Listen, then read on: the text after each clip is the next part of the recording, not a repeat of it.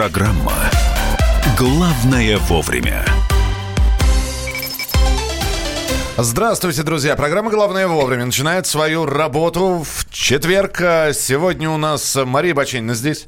Надо же. Да. Хочется, давайте. Михаил Антонов, здравствуйте. Присоединяйтесь к нам. Будем обсуждать темы, которые обсуждаются, которые появляются. Не пропустим ничего важного. И все это вместе с вами. Вы присылаете свои сообщения, реагируете на все. Мы стараемся ваши сообщения, ну, во-первых, все прочитать, а некоторые даже прочитать в эфире. 8 9 6 7 200 ровно 9702. 8 967 200 ровно 9702. Это сообщение на Вайбер и на WhatsApp, которые приходят от вас. Студийный телефон 8 800 200 ровно 9702 и канал на YouTube «Радио Комсомольская правда». Подписывайтесь, там нас смотрят, слушают и даже переписываются в чате. Президент. Да, президент. Мы должны с вами в унисон прямо туда. Три-четыре. Я, я, у меня тоже слово на букву «П», но я хотел начать со слова «пациент». А я думала Путин. Немного с московским акцентом. Пациент. Так. Так вот, пациенты российских больниц жалуются на плохие условия, причем справедливо. К врачам наблюдаются постоянные очереди ввиду нехватки специалистов. Сами медицинские работники недовольны уровнем зарплаты и высокой нагрузки. Об этом сказал Владимир Путин. Президент в ходе совещания в Кремле по вопросам модернизации первичного звена здравоохранения. Итак, главная тема – оплата труда медработников, финансирование региональных программ и требования в итоге от главы Минздрава не снижать долю дополнительных выплат при повышении окладов медработников. Э, если вот так вот пробежаться по всему этому совещанию, которое было, а то, что осталось э, в кулуарах, мы узнаем сегодня в рубрике «В коридорах власти» обязательно, но что, о чем было сказано? Сказано. В России не хватает 25 тысяч врачей. В нашей стране просто не хватает 25 тысяч. Более 130 тысяч человек среднего медперсонала. Это медсестры и фельдшеры. Кроме того, заложенная в советское время материально-техническая база поликлиник, амбулаторий устарела. Все это нуждается в капитальном ремонте. То же самое можно сказать про оборудование. Да, оно было закуплено уже в нулевых. Оно было закуплено в 2003-2006 году оно устарело. За прошедшие 15 лет оборудование уже старое. На нем не то чтобы нельзя работать, нет, на нем можно работать, но появилось новое оборудование, более точное, которое делает более точную диагностику. О чем еще говорил президент на вот этом вот совещании э, по модернизации первичного звена здравоохранения я предлагаю послушать прямо сейчас. Важно, чтобы при поднятии доли оклада не были снижены компенсационные выплаты и другие доплаты. Вот чтобы вот этого фокуса не произошло. Вот я хочу сказать об этом, что э, мы это понимаем и считаем, что для дальнейшего совершенствования отраслевой системы оплаты труда в 2020-2021 годах необходимо актуализировать составы профессиональных квалификационных групп должностей медицинских работников и сформировать типовые нормы труда на одну ставку по каждой профессиональной квалификационной группе. Э, пока этого не будет сделано, мы не сможем добиться справедливости. Почему они так разговаривают, Миша? Mm? Почему это надо слушать раз 20, чтобы понять этот формальный язык? Им самим не хочется поговорить нормально. Но, на простом русском. Но Я это, понимаю, что главное это, не форма здесь, а содержание. Это общение президента и министра, поэтому именно поэтому мы сейчас будем переводить это с чиновничьего на общечеловеческий, а я уже попытался это сделать, о чем было. Вы знаете, мы просто хотим у вас спросить. Но вы же ходите в больнице, в поликлинике. Да, э, назовите, пожалуйста, вот э, как там говорят, в России две проблемы. Дороги и дураки. Дороги и дураки. Назовите мне две проблемы медицины. Mm-hmm. Наши отечественные. Ну, по поводу перевода на доступный язык... А, Я просто напомню номер телефона да. 8967 200 ровно 9702. Итак, от вас мы просим... Это две... WhatsApp и Viber. Это WhatsApp и Viber, да. 8967 200 ровно 9702. Назовите, вот как э, в России две проблемы дороги и дураки, но, э, пожалуйста, в э, две проблемы современной медицины в России. Если вы с ними столкнулись, мы посмотрим, будет это одинаковые мы ответы получим, разные. По-вашему, две главные проблемы отечественной медицины. Так вот, вот, перевод на русский. Не должно быть никаких фокусов. Цитата Путина.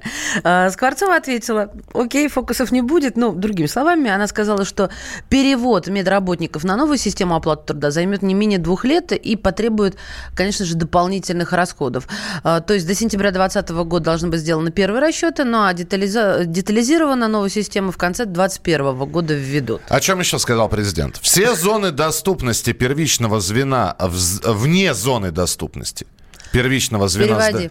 Объясняю. Поликлиник, банальных фельдшеров, банальных земских врачей нету в 500 населенных пунктах, э, в которых есть численность от 100 до 2000 человек.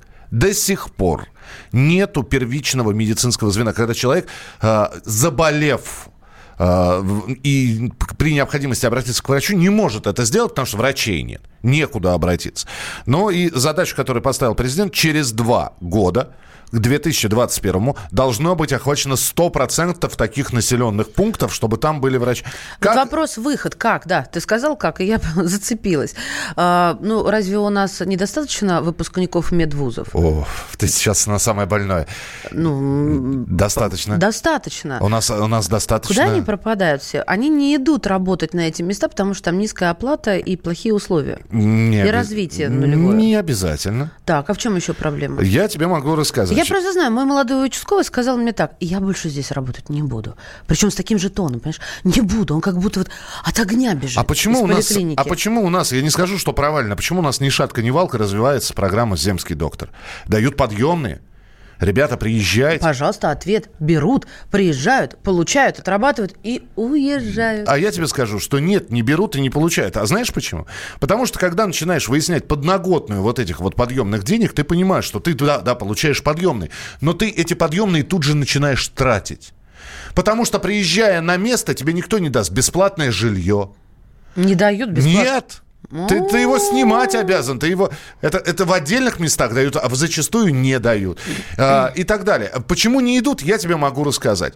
И не идут только потому, что, во-первых, а не хотят идти те должности свободные, вакантные, которые есть, они действительно низкооплачиваемы.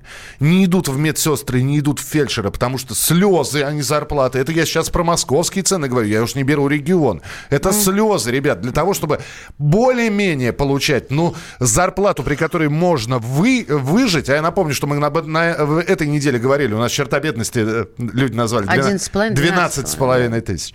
Так вот, чтобы более-менее выжить фельдшеру, Фельдшеру-лаборанту – это тот, который глазками сидит в микроскопе, смотрит, считает лейкоциты, эритроциты, и мазки делает, и прочее, прочее. Вот так вот, чтобы более-менее выжить, ему надо работать на две с половиной ставки. Давайте почитаем ваше мнение. Михалыч спросил. Третье, две проблемы медицины, да? 8 967 200 ровно 9702, WhatsApp и Viber, студийный номер 8 800 200 ровно 9702. Гузель, здравствуйте.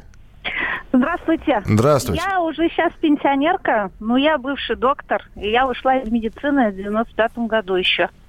Вот, при всем при этом очень хорошо работала, прошла ординатуру и думала вообще Две проблемы на сегодняшний хорошо. день, Гузель. Вот. Время просто нас А поджимает. проблемы все эти остались. Это первое, зарплата врачей. И вот то, что пишут и говорят, потому что я общаюсь со своими однокурсниками, все это профанация. Все из-за того, что главные врачи распределяют денежные средства и распределяют их на свое усмотрение. Никак это не привязано сейчас ни к квалификации врача, ни к врачебному стажу, ни там ординатура, защиты и еще что-либо. Поэтому это вот больной вопрос, и я хочу сказать, в свое время, когда уходили, ушли лучшие. Остались Принято. те, которые не смогли. И это все продолжается сейчас тоже. Спасибо, Спасибо. спасибо. Очень многие сейчас говорят, да, Маш, мы сейчас перейдем к... э, Очень многие сейчас говорят, ребята, давайте так, педагоги, вот выпускники педагогических вузов и училищ, и выпускники медицинских вузов и училищ, все-таки, если они учатся на бюджете, давайте давать им распределение и обязательную отработку.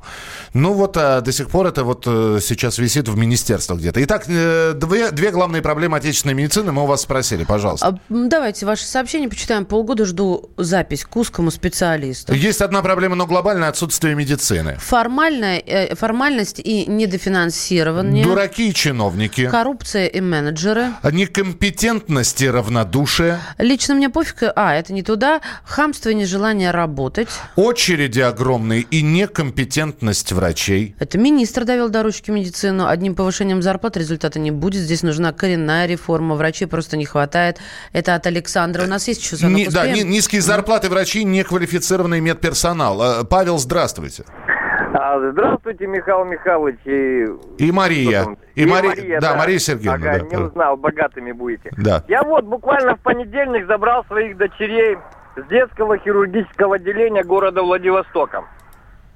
Чтобы их туда положить с мамой, троих, вот, надо пройти анализы. Ни одного бесплатного анализа у меня не получилось сдать. На троих, понимаете? Это я потратил порядка 20 тысяч только на анализы. Ну, в больницу они поехали без меня. Приехал я забирать. Вы знаете, это такое убожество. Обвалившийся кафель. Девочек спрашиваю, девочки, как вы кушали? Моя говорит, а говорит, то, что пищу детям маленьким давали, вот им 5 лет, да, у них все обратное, по позыву эти. Мгм. Кушать, кушать невозможно, короче. Это такой, такая дикость, это такое жест. Я говорю, ну а что-нибудь хорошее было, говорит. Она говорит, знаешь, Паша, говорит, вот заведующая отделением, которая сама им делала операции, она сама, говорит, приходила, говорит, давайте я, говорит, с девочками посижу, сходите, купите что-нибудь покушать. Вот заведующий отделением, это душа человека. Поняли, Спасибо, Паш, Павел. спасибо большое. Мы продолжим через несколько минут, потому что тема будет продолжена. Удовлетворенность жителей России качеством оказания медицинских услуг понизилась. На сколько процентов и что делать с нашей медициной? Мы продолжим разговор, поговорим обязательно со специалистами. Присылайте свои сообщения 8967 200 ровно 9702. Главное вовремя.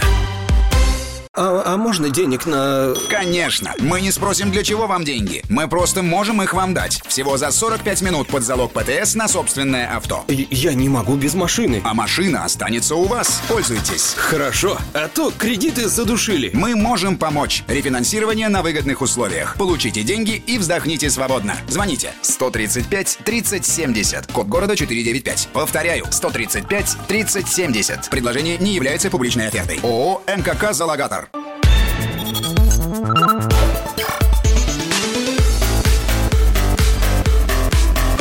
Программа «Главное вовремя».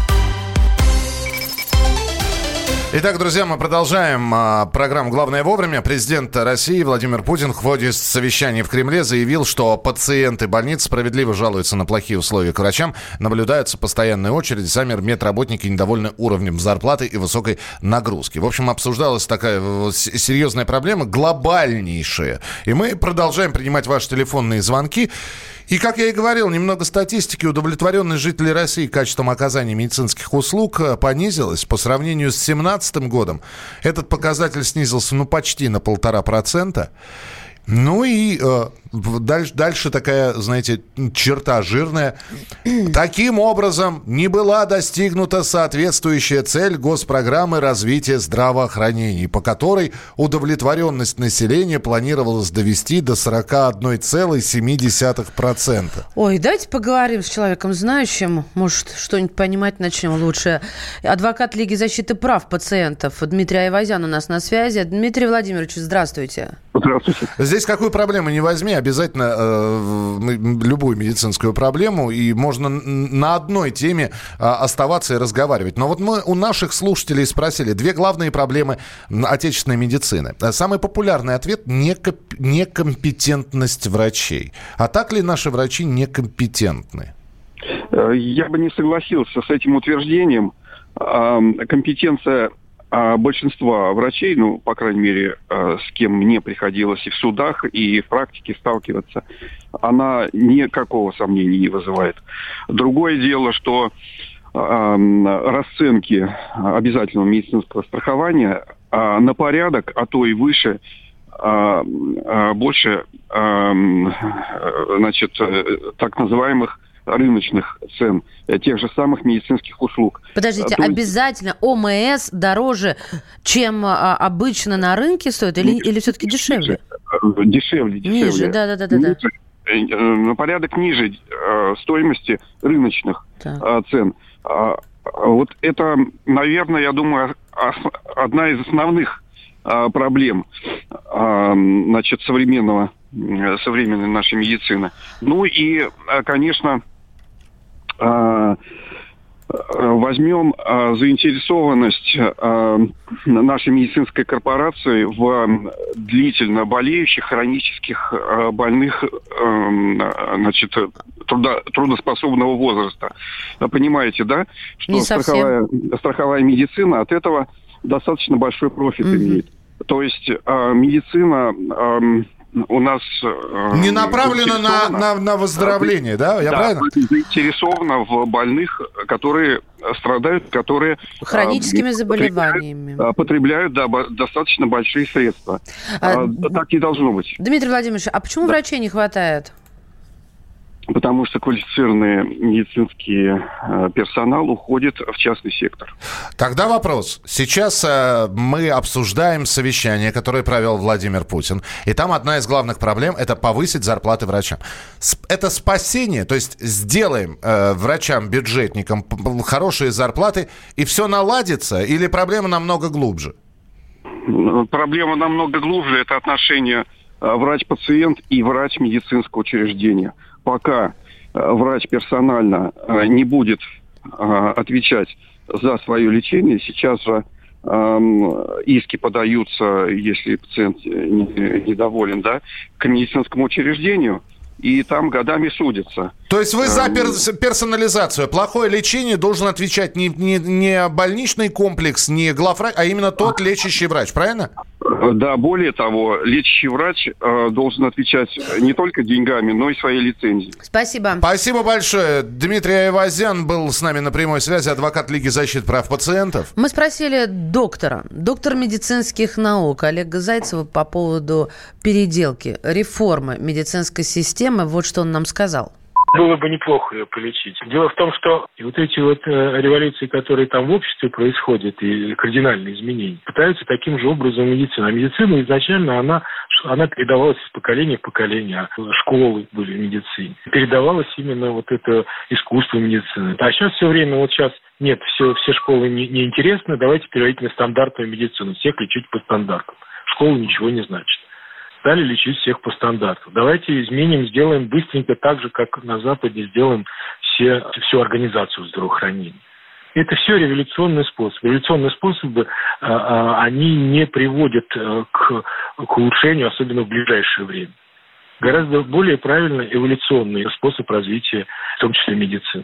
Что нужно для того, чтобы был красивый, замечательный газон? Надо посадить травку и 200 лет постригать. И за, за то, чтобы была преемственность. А у нас была в 90-х годах была нарушена эта преемственность, а сейчас она еще усугубляется тем, что очень много э, такой реорганизации, быстрой реорганизации в медицине, и за этим никто не успевает. Быстро много всяких предложений, зачастую необдуманных. Это был доктор медицинских наук Олег Зайцев. 8 800 200 ровно 9702. Валерий, здравствуйте. Доброе утро. Да, здравствуйте, Ну, Валерий. я несколько слов хочу сказать не профессиональным языком, а просто как обывателям, который посещает поликлиники. Пожалуйста. Вот у меня было две проблемы, которые не остались по жизни. Банальный надо было пломбу поставить, меня загубили один зуб, потом второй зуб. Вообще не лечат. И вот у меня проблема со спиной. Фу, в поликлинике в одной был, ноль, ни, ноль результата, ни, вообще ничего То не есть лечит. низкая Это квалификация, да, Валер? да, да, ужасно низкая. Ну, Вообще не, не понимаю, что делать даже. Понимаете? И МРТ принял, все принял, смотрит, и как будто они в стенку смотрят. Ничего не молодые, понимают. Люди. молодые врачи.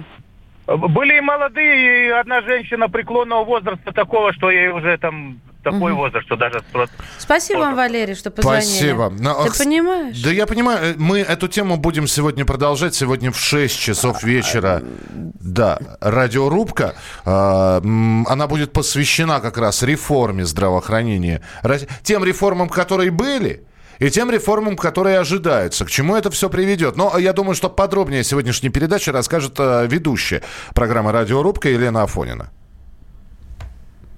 Давайте мы услышим или мы не услышим? В общем, 8967 200 Пока- ровно 9702. 8967 200 ровно 9702. Пока мы... Да. Давайте я пока сообщение почитаю. Тут огромное количество. Черноземье, облбольница. Зарплата заведующего кабинетом а, катамнеза недоношенных. Миш, внимание, 16 800. Частная клиника 130. Заведующий ушел. Дипломи... э, Так, в Краснодаре население увеличилось э, с 7 сотен тысяч человек до полутора миллионов. Бегут из депрессивных районов. В поликлинику попасть невозможно, больницы переполнены. Главврачи поглощают львиную долю денег врачам и младшему медперсоналу по остаточному принципу. А, Государству нужна тупая, но здоровая толпа, поэтому и взялись за здравоохранение. Учителя не нужно. Подождите, но мы же сейчас про медицину говорим. Подожди. Ну, вот про медицину тебе ответили. Не, не, это не, не говорит о том, что проблем нету, что вот учителя не нужны. С чего вы это взяли? Мы просто про образование не говорим. Все, мы давайте все-таки послушаем, чему будет посвящена сегодняшняя радиорубка, а потом сделаем небольшой перерыв. Не переключайтесь. Здравствуйте, коллеги, наши уважаемые радиослушатели. Врачебный бунт. То, что происходит сейчас с представителями этой профессии, иначе и не назовешь. На слуху у всех ситуация с крупнейшим онкоцентром имени Блохина, где заявление об увольнении подали десятки врачей. И подобные решения принимает не первый и, увы, не последний коллектив тех, чья профессия спасать жизни. В Перми из-за низких зарплат хотят уволиться все неонатологи роддома. До этого подобный же случай произошел в Нижнем Тагиле. Да, низкие зарплаты, да, непосильная нагрузка, но ведь знали, в какую профессию идут. А как же клятва Гиппократа и врачебная этика? Ну, а может быть, массовые протесты людей в белых халатах – это нежелание перемен и оптимизации работы? Так к чему же привела реформа здравоохранения в России? К развалу или подъему медицины? Сегодня об этом в программе «Радиорубка» поспорит председатель Общероссийского профсоюза работников здравоохранения «Действие» Андрей Коновал и доцент кафедры политической экономии экономического факультета МГУ Максим Черков. Встречаемся после 18 часов по московскому времени в программе «Радиорубка» и в прямом смысле обсуждаем жизненно важный вопрос. Главное вовремя. А, а можно денег на... Конечно. Мы не спросим, для чего вам деньги. Мы просто можем их вам дать. Всего за 45 минут под залог ПТС на собственное авто. Я не могу без машины. А машина останется у вас. Пользуйтесь. Хорошо, а то кредиты задушили. Мы можем помочь. Рефинансирование на выгодных условиях. Получите деньги и вздохните свободно. Звоните 135 30 70. Код города 495. Повторяю, 135 30 70. Предложение не является публичной офертой. ООО МКК «Залогатор».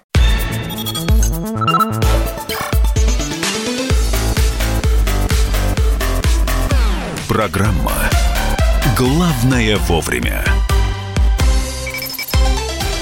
Здравствуйте, присоединяйтесь к нашему прямому эфиру. У нас интересно здесь. Здесь Мария Бочинина. И Михаил Антонов. И это программа «Главное вовремя». Мы переходим к следующей теме, которая вчера... э, Да какой там, господи, после Греты Тунберг, почему я сказал вчера? После Греты Тунберг все это наделало много шума, потому что об экологии сейчас не говорит только ленивый. И вот, пожалуйста, стало известно, что из-за глобального потепления в ряде российских городов стала таять многолетняя мерзлота. Да, хорошо, что э, вот Миша говорит, словосочетание «стало известно». А, Это стало известно тем, кто прочитал вчера эти заголовки. Об этом стало известно уже давно. Люди, интересующиеся, знают, но я надеюсь, что благодаря этим заголовкам люди наконец-то всерьез отнесутся. Что пишут? Быстрее всего вот эта многолетняя мерзлота тает вблизи го- городов Воркута, Чита, Салихард, Петропавловск-Камчатский, Улан-Удэ. Смотрите, а, понятно, что у нас огромные территории находятся в криозоне. И а, там 4%, по-моему, населения. Это второй момент. Третий момент, но там очень большая инфраструктура. И а, вот, например, все трубы проложены в зоне вечной мерзлоты. Вот если будет таять, они там перестанут находиться в той зоне, в которой им положено. Но это не самое главное. Давайте проконсультируемся. Замдиректора Института физики атмосферы имени Обухова Российской Академии Наук, заведующий лабораторией климатологии Института географии РАН Владимир Семенов у нас на связи. Владимир Анатольевич, здравствуйте. Здравствуйте. А Чем грозит? Потому что звучит-то не так уж и страшно. Чем грозит вот это таяние вечной мерзлоты? Ну, в целом мы, в общем-то, все правильно перечислили, что на вечной мерзлоте у нас, ну, многолетних мерзлых грунтах построена вся инфраструктура, практически в областях, где добывается основная часть наших э, природных ресурсов. И, конечно, при э, увеличении глубины протаивания э, фундаменты оказываются в мягком грунте, и это подвергает опасности жилые здания и хозяйственную инфраструктуру. Это огромная проблема, с которой уже сталкиваются, и сейчас уже многие трубопроводы э, строятся, то есть не строятся, а сваи заменяются на охлаждаемые сваи, да, чтобы они не, не, не двигались. Вот. И, в общем-то, ну, это огромный средства придется потратить, чтобы как-то эту инфраструктуру сохранить и укрепить.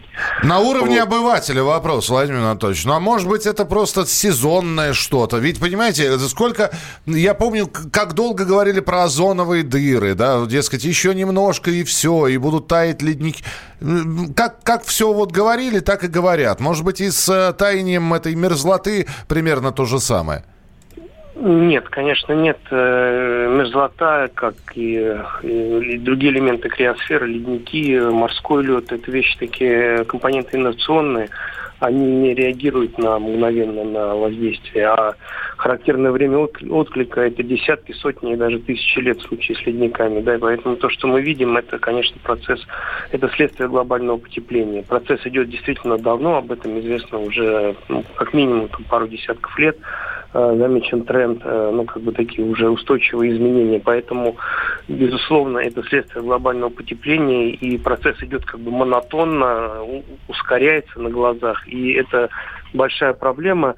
Да, но есть еще одна проблема, которая слабо изучена, это влияние э, парниковых газов, э, которые содержатся в вечной мерзлоте, когда она оттаивает, да, метана и углекислого газа, который высвобождается в атмосферу и еще больше усиливает э, глобальное потепление. Да. Но здесь, отмечу, существует э, большая неопределенность. Запасы там большие, но насколько быстро и как, и, в общем, это, скажем так, давайте пока об этом говорить не будем, но, тем не менее, эту угрозу изучать нужно, потому что в случае негативного сценария вот оттаивания веч... многолетних грунтов может привести к довольно существенному увеличению парниковых газов и еще большему потеплению, чем мы наблюдаем сейчас и проецируем в течение 21 века. Владимир Анатольевич, ученые говорят, что таяние вечной мерзлоты можно приостановить или остановить.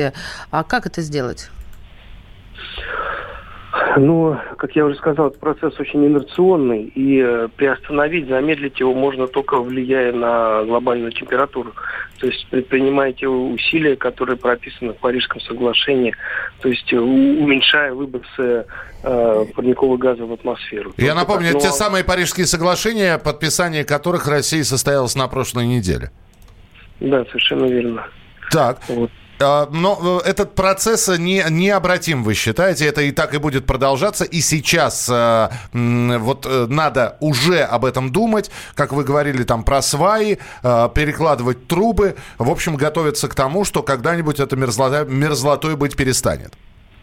Безусловно. Ну, собственно, сейчас мы достигли уже такого уровня человеческого развития, что, в принципе, ну, практически ко всем изменениям климата, даже очень большим, мы можем приспособиться, но для этого нужно принимать э, срочные меры адаптации. То есть нужно адаптировать э, как бы, общество к предстоящим переменам. Это будет требовать огромных усилий. Вот. А и наоборот, если этого не сделать, то вот это вот э, насе, огромная плотность населения, инфраструктуры при, приведет к тому, что ущерб будет также огромным. Поэтому вот адаптация это наш путь. Спасибо. Итак, я напомню, что э, быстрее всего процесс вот таяния вот этих вот многолетней мерзлоты, э, льдов многолетних происходит в Воркуте, Чите, Салихарде, Петропавловске, Камчатском и Улан-Удэ. Всего же в зоне криосферы, как Маш сказал, находится 50% территории России. С нами на прямой связи был э, климатолог, замдиректора Института физики и атмосферы имени Обухова Владимир Семенов. Смотрите, какая история. Русским языком еще раз. А, прогноз какие? К 2100 году, если все так будет продолжаться, многолетняя мерзлота а, оттает в среднем на 3-4 метра. Это не кто-то придумал, это в докладе межправительственной группы экспертов по изменению климата было доложено. А, и еще раз, 50% территории, точнее даже больше России находится именно в этой зоне вечной мерзлоты. И еще не изучено, помимо инфраструктуры, еще еще не изучен выброс СО2 и метана, потому что в вечной мерзлоте там огромные залежи этих газов. Понятно, что они не будут э, высвобождаться сразу и все, но тем не менее, это, произ... это если они начнут высвобождаться достаточно активно, приведет к такому сильному парниковому эффекту, который еще ученые не смогли просчитать и проанализировать, а также предсказать, что будет. Ну, то, что климатические изменения у нас происходят, это да, и э, если уж не говорить так глобально про вот эти вот таяния, про э, озоновые дыры, про которые я уже упоминал, вы видите, что происходит с погодой? Когда такое было. Несмотря на то, что синоптики говорят, да, да, ребята, это было когда. Ребят, ну что же вы, вы, вы лицемерите? Вот сколько там, полгода назад а, вы мне говорили здесь, и, и, и ты, Михаил, и слушатели, что вы не верите в глобальное потепление. Ведь не теплеет, говорили вы. Вам отвечали, слушайте, катаклизмы природные, это и есть результаты. Неважно, там, потеплело или похолодало, или у нас снег в июне. Вот оно, результат. Ну, сейчас, э, думаю, поверили. Вот э, серьезно. Такое ощущение, что действительно пословицу вспоминаешь, пока гром не грянет, мужик ну не что перекрестится. Ж, давайте дальше по новостям посмотрим, что интересного прилетело на информационные ленты. Смотрите, Британия внесла поправки в санкции против России ради проекта по изучению Марса как интересно, для отражения изменений, которые позволяют осуществить некоторые виды деятельности а, для проведения отдаленных полетов в рамках миссии «Экзомарс-2020». Я с Марса спущусь все-таки на Землю. Метро Лос-Анджелеса. И стоит бездомная и поет арию из оперы Пучини. А, давайте послушаем, как это было. Вы можете себе представить, американское метро, да, и вот а, пустой абсолютно перрон, стоит бездомная, вот у нее огромная, рядом с ней тележка, на ней вещи какие-то, у нее в руках три или четыре пакета, и она поет. тебе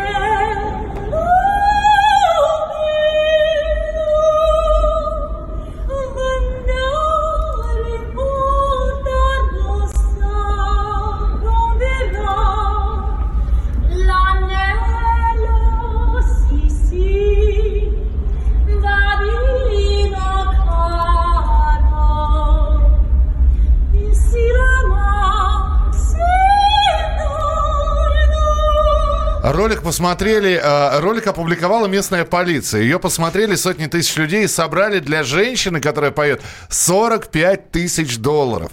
А СМИ узнали, что певицу зовут Эмили Замурка. И 24 года назад она переехала в США из России.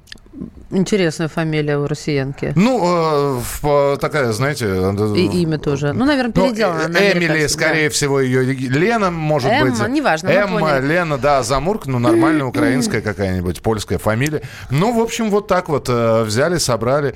Да, все потому, что полиция сняла, как она поет в метро. Программа «Главное вовремя». Мария Бочинина. Михаил Антонов. 8 9 6 7 200 ровно 9702. 8 9 6 7 200 ровно 9702. Это ваше сообщение на Вайбер и на WhatsApp. Мы продолжим через несколько минут обсуждать вместе с вами темы. Главное вовремя. А, а можно денег на... Конечно. Мы не спросим, для чего вам деньги. Мы просто можем их вам дать. Всего за 45 минут под залог ПТС на собственное авто. Я не могу без машины. А машина останется у вас. Пользуйтесь. Хорошо. А то кредиты задушили. Мы можем помочь. Рефинансирование на выгодных условиях. Получите деньги и вздохните свободно. Звоните 135 30 70. Код города 495. Повторяю. 135 30 70. Предложение не является публичной офертой. ООО «МКК Залогатор».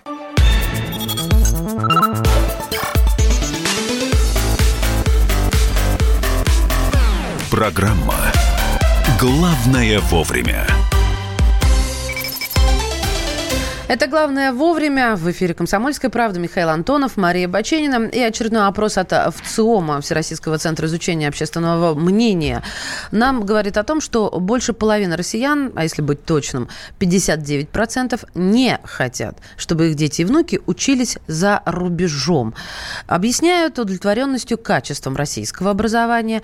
И еще среди причин не желания, чтобы дети учились за рубежом, названа стоимость обучения, которая в России значительно значительно ниже. Ну а те, кто хочет, э, чтобы их потомки учились в заграничных вузах, это 30%, каждый третий. А, итак, 30% за то, чтобы дети учились за рубежом, но большинство против того. Более того, эти люди, вот вы хотели, чтобы мы про образование что-нибудь сказали? Так вот, а, очень многие из тех, кто ратует за то, что ребенок должен обучаться в России, говорят о том, что у нас в принципе неплохая система образования. Ну, э, здесь э, сколько людей, столько и мнений. Кто-то будет говорить, э, что у нас ужасная система образования, нужно к советской системе образования возвращаться и прочее, прочее. Мы позвонили Владимиру Преснякову-старшему, у которого внук Никита учился за рубежом. И вот мы познакомили э, его с опросами в ЦИОМа и э, попросили э, Владимира Преснякова-старшего рассказать, э, в общем-то, как Никита адаптировался к американской школе, как учился в США. И вот что заслуженный артист России Владимир Пресняков нам сказал. Где-то, может, лучше. Но я-то лично я поклонник нашего обучения и вообще. Ну, он современный парень, ему многое там понравилось. Мне лично понравилось, что он там не хотел никаких денег э, ни от кого не брать, поэтому ходил, мыл посуду там в баре в каком-то. Давали долларов пять, вот он их на себя тратил, там, на еду, на то, на все. Жил в общаге в обычно. Я уж не говорю о том, что он английский язык знает очень хорошо. Ну, я в актерских не учился, я не знаю. У нас же тоже вроде хорошие актеры. Ну, правда, те, которые были пораньше с нынешних я не совсем уверен в их, так сказать, профессионализме, в таком высочайшем. Это про внук Никиту, Владимир Пресняков старший. А мне просто интересно, я задам вам сейчас вопрос. Представьте, что у вас есть возможность, и перед вами стоит выбор. У вас есть возможность отправить ребенка учиться за границей. И нужно только выбрать, у нас он будет учиться или за границей будет учиться. Вот вы что выберете? Причем есть и плюсы, и минусы. Ми, главный минус, он будет далеко от дома. Да, он да? будет далеко, Чу- чужая, нельзя будет помочь. Чужая страна, да, чужие порядки, обычаи. Волнительно. Да. Большой плюс – некоторые считают, что зарубежное образование лучше отечественного. Но оно котируется в мире. И, да, оно котируется в мире, плюс знание языка, которые никогда не помешает. 8 9 6 7 200 ровно 9702. 8 9 6 7 200 ровно 9702. Телефон, по которому вы можете нам позвонить и, а, собственно говоря, принять участие в разговоре. А, а можно денег на... Конечно. Мы не спросим, для чего вам деньги. Мы просто можем их вам дать. Всего за 45 минут под залог налог ПТС на собственное авто. Я не могу без машины. А машина останется у вас. Пользуйтесь. Хорошо, а то кредиты задушили. Мы можем помочь. Рефинансирование на выгодных условиях. Получите деньги и вздохните свободно. Звоните 135 30 70. Код города 495. Повторяю, 135 30 70. Предложение не является публичной офертой. ООО «МКК Залогатор».